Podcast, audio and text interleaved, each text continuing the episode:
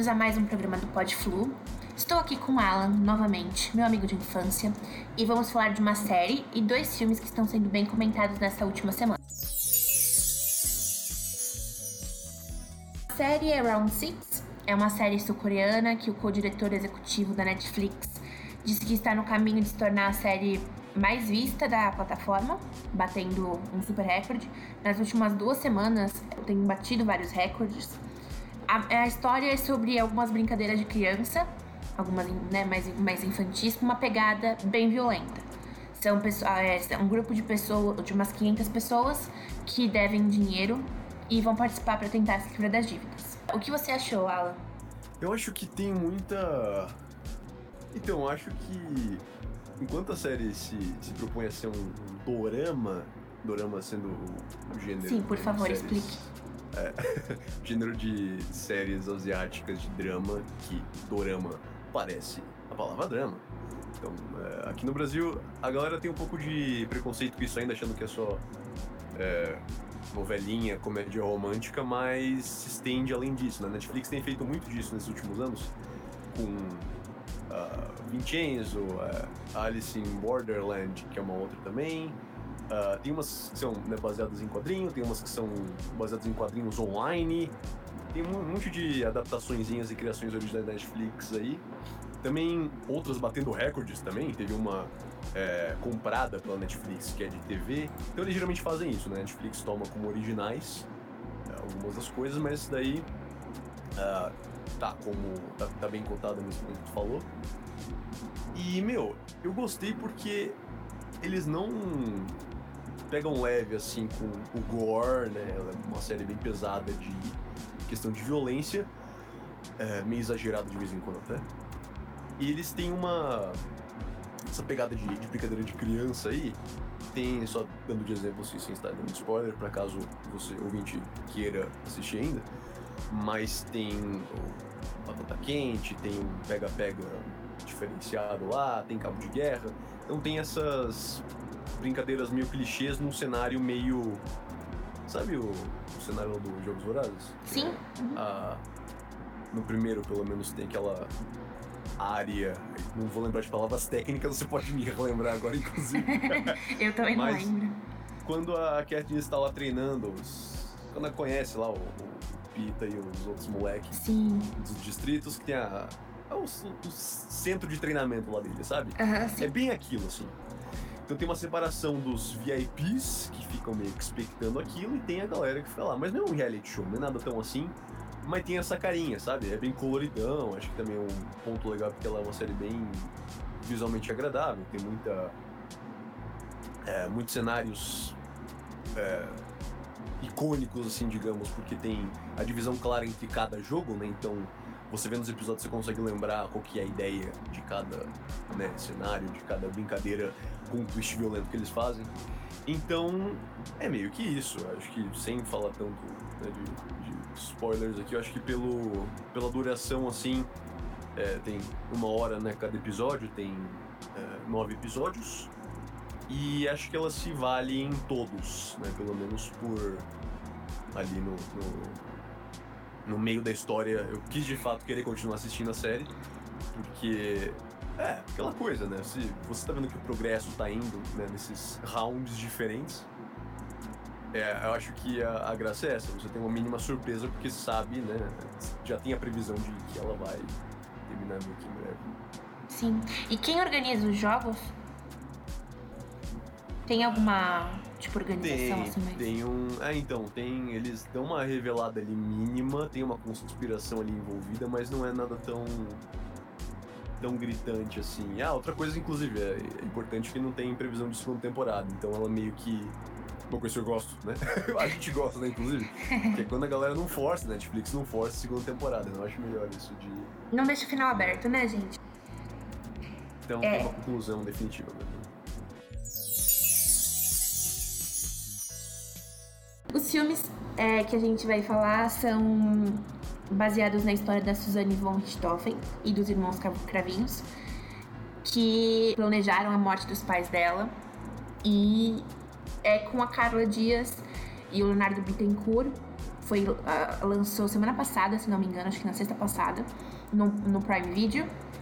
O nome dos filmes é A Menina que Matou os Pais e O Menino que Matou os Meus Pais. É, são dois filmes porque contam das duas perspectivas. Então, um é a visão dela, que aí é o menino que matou meus pais, e um é a visão dele, que é a menina que matou os pais. Eles, como a própria roteirista, a Ilana Kazoy, comenta, são uma experiência. Então, você tem que assistir os dois, eles se complementam. Não acho que são super inéditos e maravilhosos e você não pode perder, mas são, são acrescentam de alguma forma. O filme dela é bem caricato. A atuação da Carla era o que todo mundo estava comentando que estava ansioso para ver, enfim, com a carreira dela. Eu achei bem caricato, mas gostei mais do filme dele. Inclusive, eles falam bastante sobre a ordem dos filmes. Eu assisti primeiro o filme O Menino que Matou Meus Pais, e depois o filme A Menina que Matou os Pais. Acho que dessa forma ficou até um pouco mais chocante, assim, as, o contraste. E você, Alan, assistiu como? Uh, então, eu vi, é, como né, o, o, diretor tinha comentado que não tem né, ordem certa, Isso, é. eu vi primeiro dela e o dele, né, na sequência. E o que você achou? Você acha que é, foi interessante nessa ordem? Foi uma experiência diferente? Talvez se fosse da outra forma, como foi? Não, acho que de, de, ordem.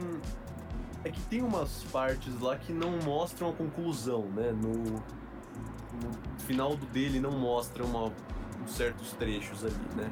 Mas uma coisa que eu acho legal é, falar disso do, desse modelinho, né, que acabou indo pra Amazon, é que antes disso eles tinham uma ideia de fazer é, pros cinemas, né? Sim, sim. Era pra ser antes da pandemia, né? É. é, antes do Big Brother, antes da pandemia. E eles estavam com um esquema de um ingresso e meio, tá ligado? Eu vi então, isso, eu vi. Você, pagava né, o ingresso pra ter ali um desconto no segundo, então a forma de, de você né, ser levado a assistir o segundo é meio que essa. O que faz sentido pra ser incentivo, né? De, de questão de publicidade ali, mais da, da, da galera que tava distribuindo, mas é, é muito mais fácil você querer dar um play no streaming do que você pagar o ingresso pra ver um filme que você já viu, entre várias aspas. Com certeza, com certeza. É... É, e é, um ponto importante é que as, as, histórias, né, claro, acompanham o crime, mas acompanham a, desde a época que eles se conhecem até o, a noite do crime. E é, são relatos baseados nos depoimentos deles no tribunal. Então, isso são realmente é, toda a parte jurídica envolvida e os filmes tinham que ter a mesma, mesmo, a mesma proporção. Então tinha que ter a mesma duração de tempo para o dela e para o dele, por conta de se tratar de depoimentos usados no tribunal. Uhum. O que é bem interessante, né? E são, é, não então, tem liberdade poética, né? Nenhuma, é. Assim, é o que eu, o que eu tava, né, buscando entender um pouco melhor sobre isso, porque eu gosto bastante desses filmes de histórias reais sempre gostei dessas histórias, assim, de, é, dos documentários da Netflix. E eu gosto muito da Ilana Kazoy, que é a roteirista, e que escreve, é, com base no livro dela. É, eu, eu tava vendo, ela participou da reprodução simulada do, do, do crime na época. Então, deles contando, ela conheceu eles, o que torna ainda mais é, próximo da realidade, né? A atuação, enfim, uhum. todo o roteiro. E ela conta que é, tem, então, assim, todas as, todas as coisas que eles falam durante o filme são reais. Pode não ser naquele momento ou naquela situação, mas tudo que eles falaram realmente aconteceu. Então, isso de true crime, né, que é o gênero, o, o termo pro gênero que não tem, acho que um sinônimo abrangente aqui no Brasil, né, mas é o, esse true crime, né, que é uma coisa que nós gostamos pelo menos. É, acho que para esse caso em específico, eu ia curtir mais um documentário, né? Porque seja para quem viu ou para quem né, não tá ligado na história real, Sim. é uma coisa que não tá fresco pra galera, porque é um negócio de, né, 20 anos, né? Então é, é meio foda isso. E uma, uma leve, talvez não tão leve assim, crítica. é que eles têm umas tentativas de mistério que eles metem no meio que eu não curti tanto, porque beleza, são fatos, né? É, mas, mas, o filme não é de investigação, então acho que não tem por que eles meterem esse suspensezinho, esse. Né, fazer um grande mistério ali. Eu achei meio, meio bobinho essa parte. Sim, e é exatamente isso. É uma. São os fatos, e aí é, é não é investigação.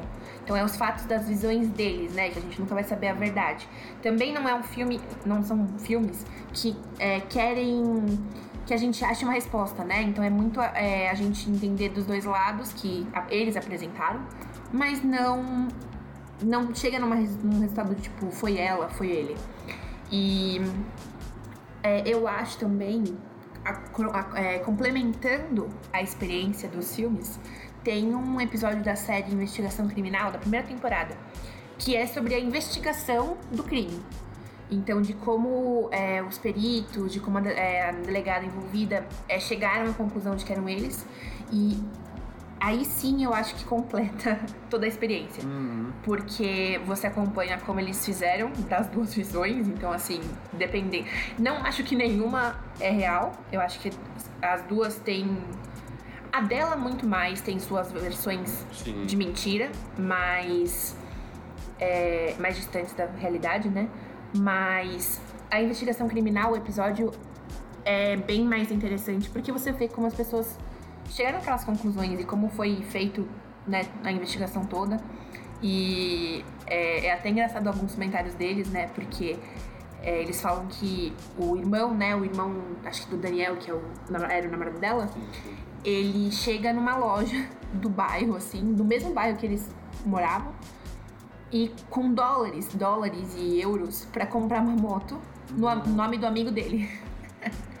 Ou seja, é, eles não estavam nem tentando esconder, sabe? É uma, uma coisa bem, uhum. bem absurda.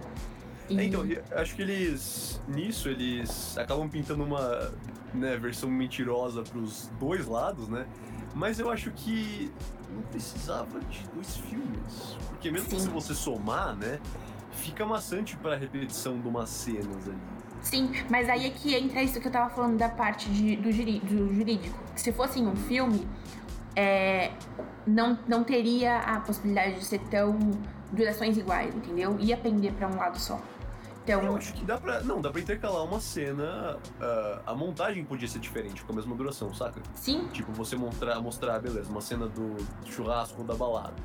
Então você mostra que nem livro, né? Livro faz isso. É você mostrar na sequência a perspectiva de um e do outro. Eu acho que pela repetição de algumas cenas que são algumas literalmente iguais, né? Outras eles até mudam o tom, mudam a roupa da galera, né? É, tem umas umas coisas que de repeteco que eu não curti tanto mesmo para isso. Então, porque se fosse, vai, um filme de duas horas e cacetada, não de dois de, de uma hora e pouco, né? Eu acho que daria para ser mais conciso nisso e é, é, essa coisa, né? Eles fazem mentiras pros dois e tem hora que a, a soma dá uma sobradinha ali. Sim, e eu acho que é legal ver as semelhanças nas histórias dos dois, assim. Que é aí que a gente acha talvez a parte mais próxima da realidade, né? E, mas o que você achou das atuações? Sendo um filme brasileiro, né? Nacional. É, eu achei razoável. É, tem uma. Tinha uma discussão até da a Carla Dias ter atraído o público pro filme, né? Ou se era vice-versa, né? Se é, dependendo da galera ver por causa dela, ou notar ela por causa da atuação no filme, né? Achei isso uma coisa maneira até de, de analisar, mas ah, meio indiferente, sei lá, de. Uh, Cidade Invisível acho que foi o melhor. É, eu. Comparações de streaming, assim, né? É, a gente já comentou, né? Não no podcast, mas já comentou é, que a gente acha as, todas as atuações nacionais um, bastante caricatas, né? Bastante teatrais. É, foram poucos, poucas produções nacionais que eu consegui desvincular o ator da situação, né? Então, assim, não, não enxergar o ator em cena, de fato. E a última que eu ah, realmente achei é, bem bem mais natural foi uma também de True Crime, que foi a série Dawn da Prime Video, hum. também da Prime Video, então acho bem interessante isso. Foi a primeira produção da, é, da Amazon 100% brasileira. Então eu achei bastante interessante isso. Você assistiu o Dawn, né? Ou não? Sim, e tem uma coisa que eu ia comentar também sobre. No caso, é, tem a ver com o Dom também, né? Mas a visão das drogas no, no filme dos meninos aí. Sim, caricatíssima. Nossa, exagerado, meu Deus. Parece pra. Eu até vi um meme, é, parece que foi produzido pelo ProErd. É, foi o ProErd que metido ali, Sim. exato. Sim, e também só maconha, né? Mas nenhuma droga. Nossa. eu tava vendo também um. É, um comentário que estavam falando assim que a atuação da Carla já é assim, não dá pra ver se é caricata por ser uma atuação de, da Carla mesmo, não sei se é boa ou ruim, ou se pela Suzane mesmo, porque a Suzane foi muito caricata na época, né? Na época do julgamento, em algumas entrevistas. Sim. Tem a entrevista do Fantástico que ela hum. falou que ele dava muita droga para ela, muita droga, muita droga, muita droga. É, umas coisas assim que a gente não tem muito como avaliar se é a, é a, a atuação mesmo deles ou se é a maldição, a a má escrita e também. Exato. É. Eu acho, eu acho assim, eu gostei da atuação do Leonardo Bittencourt, que ele é um ator novo, né? Tinha feito só Malhação, assim, um pouco mais conhecido, e algumas, uma, uma série da Globo. Mas é, eu achei assim ambos muito neutros durante o filme inteiro, e aí quando precisava de uma dramaticidade, assim, tipo, na hora do, na hora do crime ou planejando alguma coisa assim, no aí, aí eles entregam, sabe? Tipo, realmente, é. né, no, no, ápice, né? É. Mas nos diálogos normais, assim, cotidianos, é, tipo, puramente cringe. Ah, assim. Ah, então, mas eu acho que eu terminei o filme bem indiferente, assim. Também. Porque, o que mas eu acho que em história de true crime isso não é a melhor coisa. Por isso que eu, que eu cheguei à conclusão de que eu não gostei tanto dos dois. Uhum. Porque eu acho que a graça em true crime é você, de vez em quando, terminar se questionando se você deveria estar gostando do assassino, sabe? Tem esse lado, tipo, você fala, nossa, eu entendi o lado do assassino, uau, ele não é Mas é, eu acho que não era essa a proposta. Eu entendo, mas não acho que essa era a proposta do filme. Eu acho que era mais realmente apresentar as visões completamente opostas, né? Porque realmente é interessante você ver que. Sim. Pra um crime em que ambos estiveram, assim, muito opostas, quase nada bate. É, e acho que esse era, essa mais era a proposta, até porque o crime a gente conhece, não tem muito como. Assim, não tem nada como defender. E é, é, eu acho assim, até muita gente ficando do lado dele na, na hora da narrativa, assim, né? De tipo, ah, ele fez por amor, umas coisas muito, tipo, bem, é, bem romantizado, sabe? Tem uma coisa de diferenças sociais também que eu achei maneiro nisso. Isso foi, isso foi. O, o lance de meterem maconha e PUC na mesma, na mesma situação só enfatiza, né, a, é, o, o estereótipo da PUC. Sim. Então, eu como uma ex-aluna da PUC não gostei muito disso, mas tudo bem. eu, eu dei risada também com uma parte, né? Um, isso é, não é um spoiler, né? Não sei se pra quem sabe, ela estudou direito na PUC na época, ela estava estudando lá. Eu tinha até um professor que deu aula pra ela. E o irmão dele fala, né? Ah, ela quer USP, ah, deixa ela ser filha uhum. da PUC e tal. Eu achei engraçada essa parte. Uhum. E a única parte que eu dei risada no filme. É. E uma coisa assim que eu achei bizarra do que você comentou também foi que não necessariamente por ela estar tá sob influência de drogas, mas um negócio mais por eles exagerarem nos dois lados dela ser psicopata desde o início, né? Não uma coisa natural, não uma progressão ali. Que eu acho que é isso que me pega, porque eu não consegui ter essa empatia com ela, pelo menos, que acho que seria o mais interessante dos dois, né? É, é, não, não, não foi bem construído, assim. É que, assim, é ruim porque a gente acompanhou muito esse assunto, né? Então a gente já tem um, um pré-conceito absurdo. Acho que quando é true crime, que você não conhece tanto um crime ou tanta história, você acaba conseguindo sem a interferência do seu pré-julgamento, né? Como dizem, dos vieses inconscientes, né? É, eu acho que ela é psicopata, a gente não tem como. Não sei nem se é psicopata que eu diria, mas assim, completamente distante da situação. É, isso até a própria roteirista falou, a Ilana. Mas ela fala de uma forma como se a história não fosse dela, né? Então, ele, ela joga muito a culpa para ele, ele joga completamente a culpa pra ela. Na verdade, acho que ele nem joga tanta culpa pra ela. Acho que foi isso que, que pegou um pouco na empatia com ele. Porque ele fala que fez, que fez porque ela, considera, ela contava coisas que a gente não tem como dizer se era verdade ou não. E ele sentiu, tipo, vou ajudá-la, enfim. Aí veio a parte do fiz por amor tal. É. É, e não sabemos, né, se é realidade ou não. Mas também, acho que não são filmes que eu, assim, poderia morrer sem assistir. Mas. É, perdíveis. Perdíveis, perdíveis. São três horas, né? É uma hora e vinte cada uma, são quase é, três horas. 20, é. Mas. É aquela coisa, né? Acho que complementando do, mais do mesmo, né? Então. É, eu acho que enquanto, enquanto True Crime tem coisa melhor em outros serviços. Você falou do Dom agora, por exemplo que teve a consultoria lá do, do pai dele, né? Antes, né? É foda esse. Esse, esse lado. É. Inclusive, Mas... é, teve bastante é, problema na parte do Dom, assim, falando um pouco de como. É, eu, vi, eu vi alguns relatos da própria irmã dele que fala que não, era, não foi bem assim, que foi bem romantizado. Assim, a gente nunca vai ter uma série, uma produção de true crimes perfeita, assim, só se for da investigação. Aí a parte bem mais baseada em fatos, de fato né? Aquela, Mas fazer é... uma micro recomendação do Olhos que Condenam da Netflix. Sim. Já assistiu? Hum, é eu ouvi falar, tá na minha lista faz bastante tempo.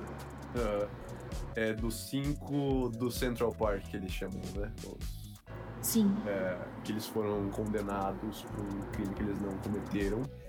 É, e é muito tenso. Acho que, enfim, vale, vale a pena assistir pelo menos. Então, temos as recomendações desses dois filmes e da série que estão sendo muito falados no momento.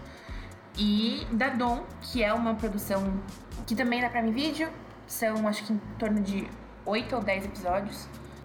Muito obrigada pela audiência para mais um programa. E esse foi o Pode Flu.